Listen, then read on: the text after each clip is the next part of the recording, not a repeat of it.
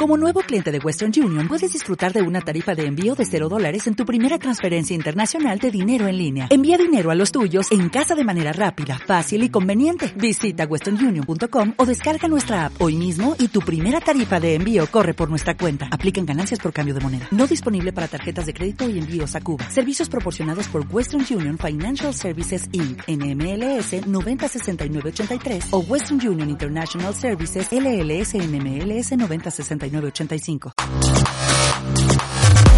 Pollux Cribillé. Seguridad vial en moto.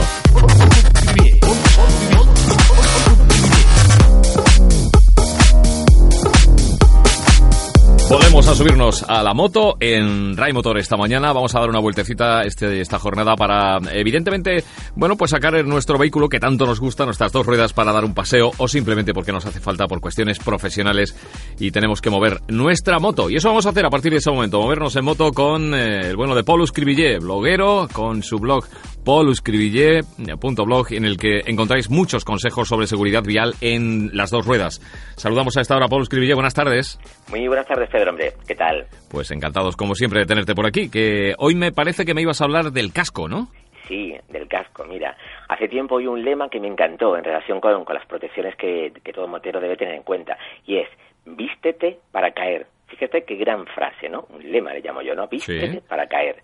Y es que tenemos que pensar que en moto, la carrocería, Pedro, somos nosotros. Sí, lo que pasa es que es, que es duro pe- pensar en que nos vamos a caer. Eh, Normalmente la gente no piensa eso, pero es, No, es bueno tenerlo como medida de precaución, ¿no? Es decir, vístete por si, por si te caes. como referente, está claro, hombre, uno se viste de aquella manera para ir a tal o cual sitio, pero el, el, el tener ya inculcado en la cabeza este, este lema es muy importante porque ya te avisa un poco de, de, de cómo puede ser la situación en caso de que, por desgracia, te caigas, ¿no? Vístete para caer. Eso a mí me, me, me encantó, ¿no?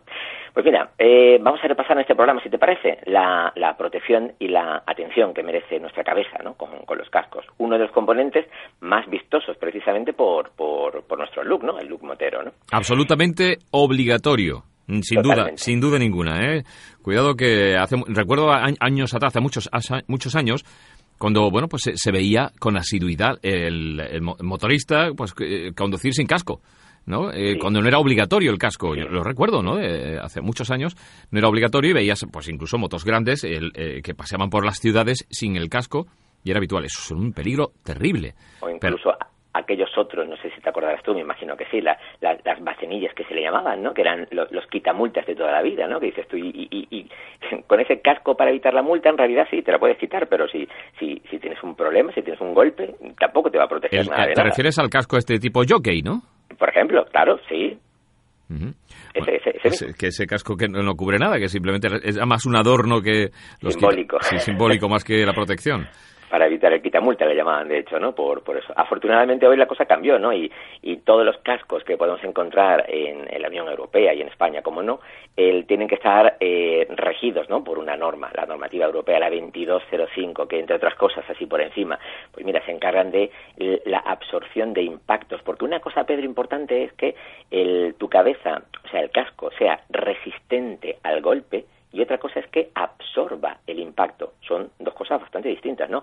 Y las distintas normativas que existen por el mundo, como por ejemplo la SNEL o la DOT, eh, precisamente se van por esos derroteros, ¿no? Por la, por la resistencia al impacto, cuando eso, según lo quieras medir, es un, es un peligro, ¿no? No es lo mismo que te dé un golpe en la cabeza y que tu casco sea eh, lo suficientemente capaz de poder absorber ese golpe y que a ti no te ocurra nada en tu, en tu miembro, ¿no? En tu, en tu cabeza, que el otro que te da un golpe y sí, el casco no se rompe, pero a ti por dentro te ha reventado. O sea que hay que tener en cuenta eh, esos pequeños detalles que bajo la en este caso europea 2205, por lo menos se tiene en cuenta esto, ¿no? La absorción de impactos. Y los impactos, eh, hay por ahí una página que ahora la diremos, que se encarga de dar, valorar a, a través de un número de estrellas el- la calidad la calidad que tiene cada uno de estos cascos, ¿no? Y se miden por lo que te digo, ¿no?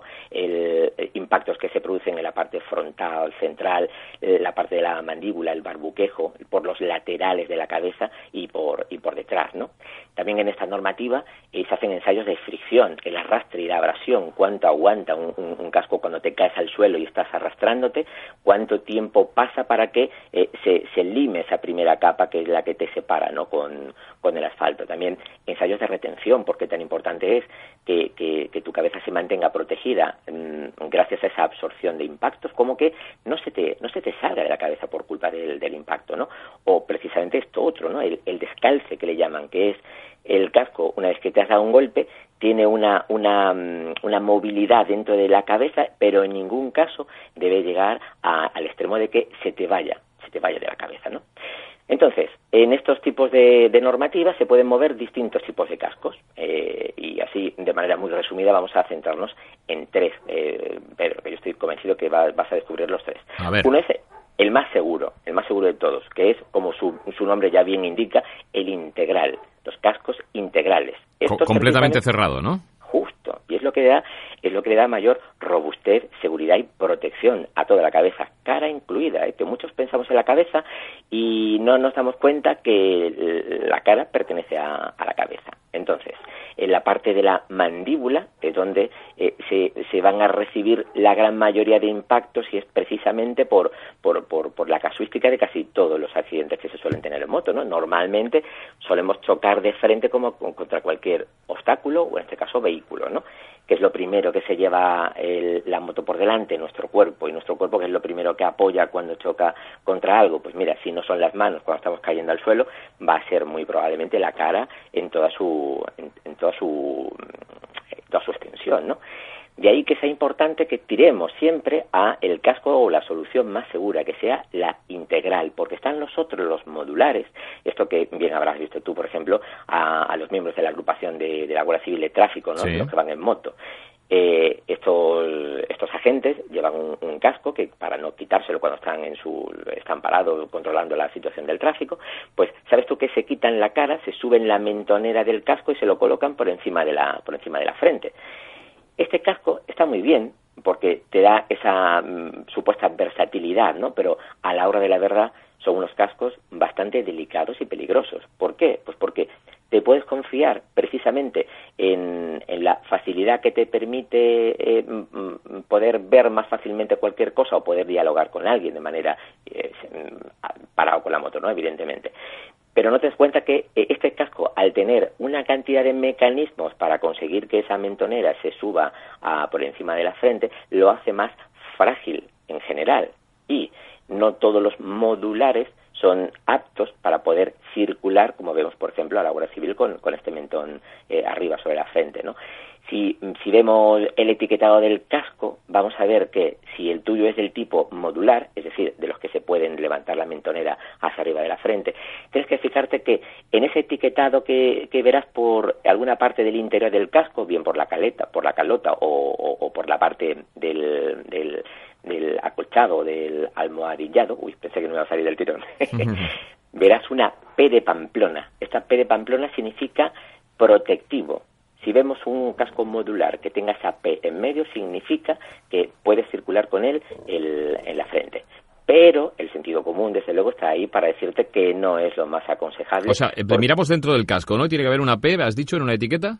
Exacto, hay una etiqueta que tiene una serie de nomenclatura, una serie de números, y en el centro de, de esa nomenclatura hay una serie de letras. Una es la P de protectivo, otra NP no protectivo y una J la nuestra tiene una P de protectivo, lógicamente ya con solo ver eso ya sé que se trata de un casco del tipo integral o modular que me permite eh, circular con, el, con la ventonera levantada. Porque me voy a estar protegido yo, Pedro, entre tú y yo, iré con la mentonera abajo porque así yo ya me siento también. Sí, entre otras cosas porque por el aire, ¿no? También, pero es por claro, lógica, ¿no? Claro, claro. Aparte, hay un detalle que no le damos la suficiente importancia que te lo digo a continuación, porque para terminar con esto de los cascos, hay otro, el de la J, en, en la mitad de esta nomenclatura que te decía, que son los de tipo jet que vienen a ser un poco aquellos quitamultas que hablábamos al principio del, del, programa, que esto evidentemente y lógicamente y por suerte desde luego están bastante más evolucionados que aquello porque superan esta, esta normativa que hablábamos hace un momento, ¿no? Y que por lo menos nos dan ese plus de, de protección que no lo tenían aquellos quitamultas. Pero el gran problema es que vamos circulando con toda la cara descubierta. Por otra parte, el, aunque estos tengan una visera, todos los tres, el integral, el modular y el tipo jet, aunque tengan su visera que, que, nos protege la cara, especialmente los ojos. No sé si te das cuenta que en Estados Unidos, el, fíjate qué paradoja, ¿no? Eh, hay, hay mm, estados donde se permite circular sin casco. Y dices tú, como es, en moto, desde luego, ¿no? Y dices tú, ¿cómo es posible esto? Sin embargo, es obligatorio circular con gafas. Claro, y tiene todo el sentido del mundo. Es decir, el, si, como es lógico, si, y ahí ya lo saben todos los que van en moto en estas circunstancias, ¿no? Si tienes un accidente, lógicamente el seguro se, se, echa para atrás porque tú lo tienes claro, ¿no? Es decir, si vas sin casco, tú eres responsable de todo lo que te ocurra. Sí. Pero sí que es obligatorio llevar gafas, precisamente para evitar que te entre algo en los ojos que te impida pues poder seguir viendo correctamente y tengas un, un accidente, ¿no? Es una chorrada, pero mira, es un, es un gran detalle. Bueno, tiene, tiene lógica. Totalmente. Bien, además, eh, algunas de estas viseras por lo general suelen ser del tipo transparentes, ¿no? Pero eh, eh, vienen también con viseras oscuras, de colores, en acabados del tipo espejo, que todo esto lo que te hace es, eh, te filtran, ¿no? Esos modestos rayos solares que te puedes encontrar en, en, en las mañanas, sobre todo, o en los, los, atardeceres, y sobre todo en verano, mmm, en casi, casi todo el día, ¿no? Lo que no está recomendado este tipo de pantallas es cuando es de noche. Precisamente eh, viene una pequeña inscripción en la pantalla de color que te dice que, que, que, no, que no se puede circular de noche con ellas por razones lógicas y el sentido común te dirá que si no ves, ¿qué haces con, con, con esa pantalla oscura? Y un error es decir, bueno, me levanto la visera para poder ver, porque como en el caso de la gafa allí en, en Estados Unidos, si te entra algo en el ojo, lógicamente estás, estás perdido, ¿no? ¿Las viseras de las que hablas son las que vienen con el casco que sale y entra? O... No, no exactamente, ah, pero vale. que también están ahí, ¿no? Se puede incluir dentro Sí, las hay de que llevan, los hay en los cascos que traen la visera que tú la puedes poner, o sea, el Exacto. mecanismo que aparece una, como una especie de gafa de sol que te protege eh, en la parte de la sí, visión. Sí, sí, eh, son, son unas gafas escamoteables, se llaman. Tienen una palanquita, que tú le das a esa palanquita, está por fuera, y, y, nada, te bajas una especie de gafa de sol, que solo te va a ocupar los ojos, solo te va a cubrir los ojos, y lo que consigue es precisamente eso, filtrar la luz solar en ese momento, o, o un deslumbramiento, lo que, lo que tengas, ¿no? Es y, útil, la verdad que es útil, es, esa, esa, cuestión es muy útil. Totalmente. Mira, hay un avance ahora, estoy a punto de, de ver si, si lo compro o no lo compro, ¿no?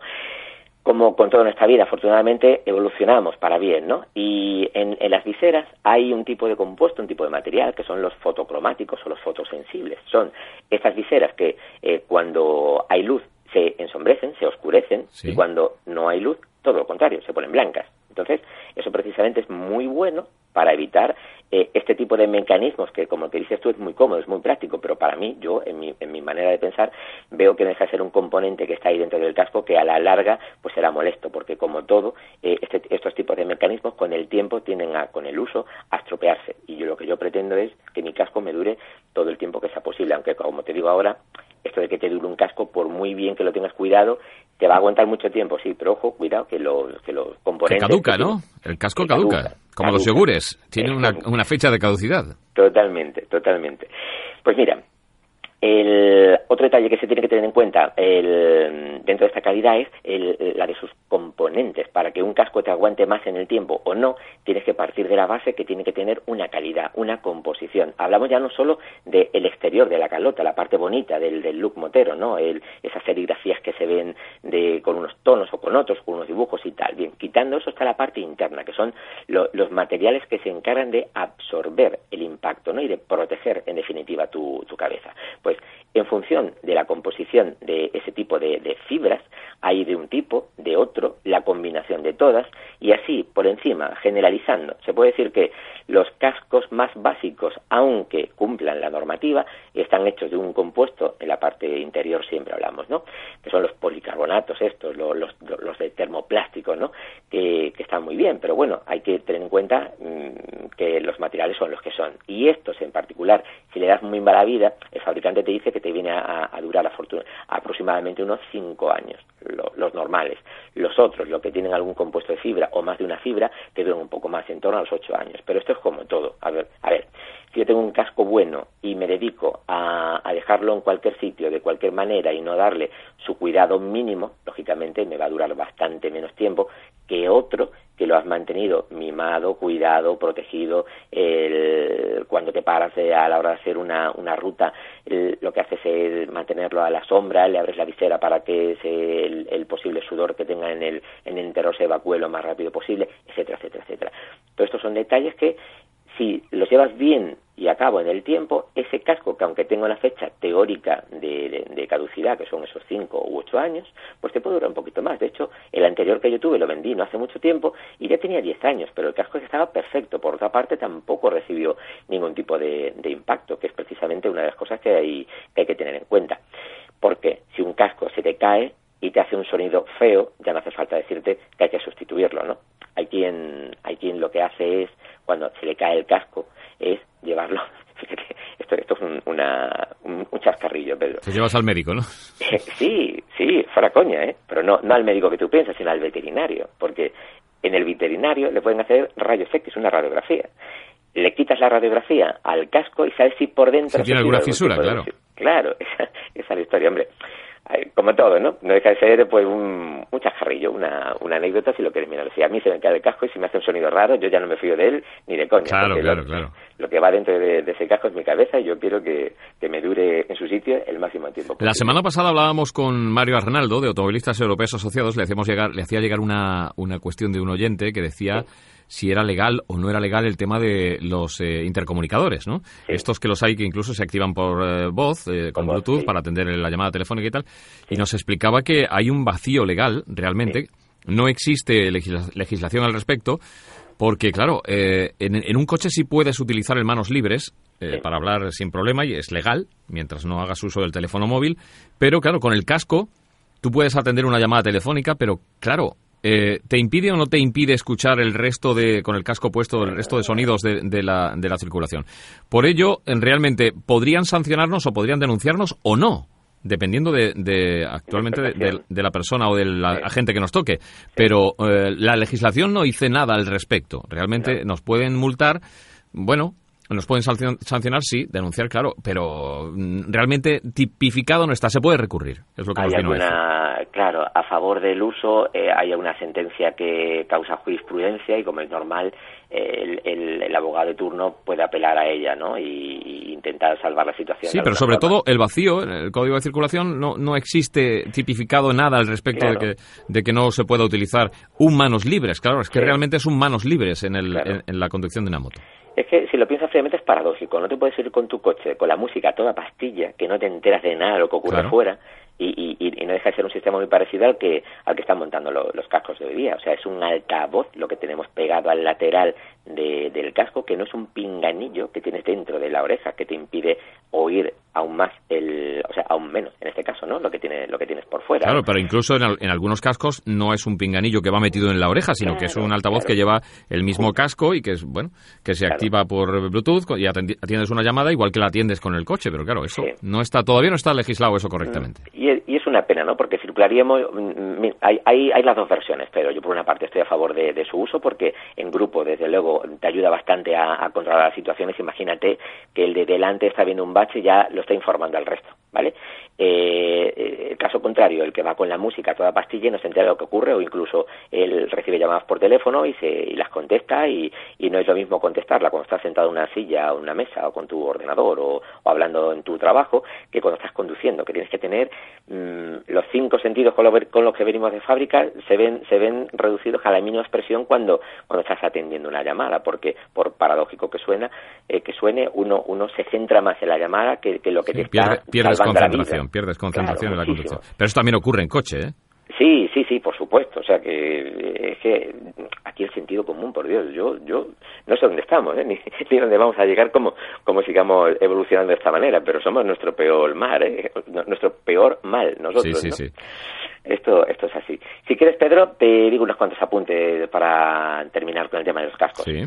Dime, dime. Pues mira, Tienes que decirnos también, recuerda la página web donde está la comparativa esta de los cascos. Sí, te lo digo ya porque si no se nos puede olvidar. Eh, eh olvidar. Si metes en el Google Sharp, S-H-A-R-P, cascos, Sharp, cascos, el sistema Google ya te, va a llevar a alguna que otra página para que para que el, enlaces con la que te estoy diciendo porque en realidad eh, la página suena un poco mm, rara no para, para decirlo pero si pones sharp terminado en P de Pamplona, Sharp, en Google te va, te va a llevar a esta. Y esta lo que te hace es precisamente comparar distintas, eh, distintos fabricantes con distintos tipos de cascos, mm, sean integrales, modulares o, del tipo jet, pues te dan una valoración, como decíamos al principio, para tú saber qué casco es más o menos seguro. Hay quien dice por ahí que esta página hay que cogerla como todo, con sentidiño, como se dice por aquí. O sea, no te creas todo lo que todo lo que te dicen, pero no deja de ser un referente, ¿vale? Bueno, pues una referencia, claro. Está claro. Bien, apuntes rápidos. Mira, un casco debe ser cómodo, por supuesto, estar homologado, llevar abrochado esto es una, una, vamos, el otro día me enteré y otro día ahí atrás me lo dijeron y yo no daba crédito a lo que me decían. Me encuentro a colegas que se compran cascos y no lo abrochan porque eh, muchos de estos tienen el sistema más seguro de cierre de un casco, son aquellos mm, del tipo doble D que se llaman, tienen una anilla que termina con, con, con, dos, con dos piezas metálicas en forma de D, por eso se le llaman de doble D, ¿no? Pues había colegas que no, que no se lo abrochaban porque no sabían y, es tan, tan simple, tan fácil como esos cinturones que nos ponemos, que no tienen hebilla al uso, sino que tienen precisamente estas, estas dobles Ds, que yo meto la punta del cinturón por un extremo, hago un juego entre estas dos, entre estas dos piezas y, se, se termina autotensando sola y lo que es mejor, impide que ceda. Es un sistema bastante bien estudiado, que es el más seguro que existe como cierre en, los, mercados ¿no? y con los cascos. ¿Qué pasa? Que la gente no se lo brocha. El, famoso cinturino, ¿no? que se llama el, la, correa esta que está por debajo de la, de la barbilla, ¿no? Y, eso es un gran error. Por otra parte, lo que hablamos hace un rato, ¿no? La visera, la visera bajada precisamente para que no nos cubra, no nos entre nada en, en los ojos. Si alguien tiene dudas sobre dónde debe mm, ir el casco, pues mira, debe ponerse encima de las cejas, que esto puede sonar un poco extraño, ¿no? Que lo que lo diga, pero me encuentro gente que se lo pone pues justo encima de los encima casi encima de la nariz, poco menos, ¿no? Porque se ven se ven los ojos y no se ven las cejas o aquellos otros que tienen a todo lo contrario. La, la al final el sentido común es, ese que es el que debe de imperar, ¿no? Si ves bien, guay.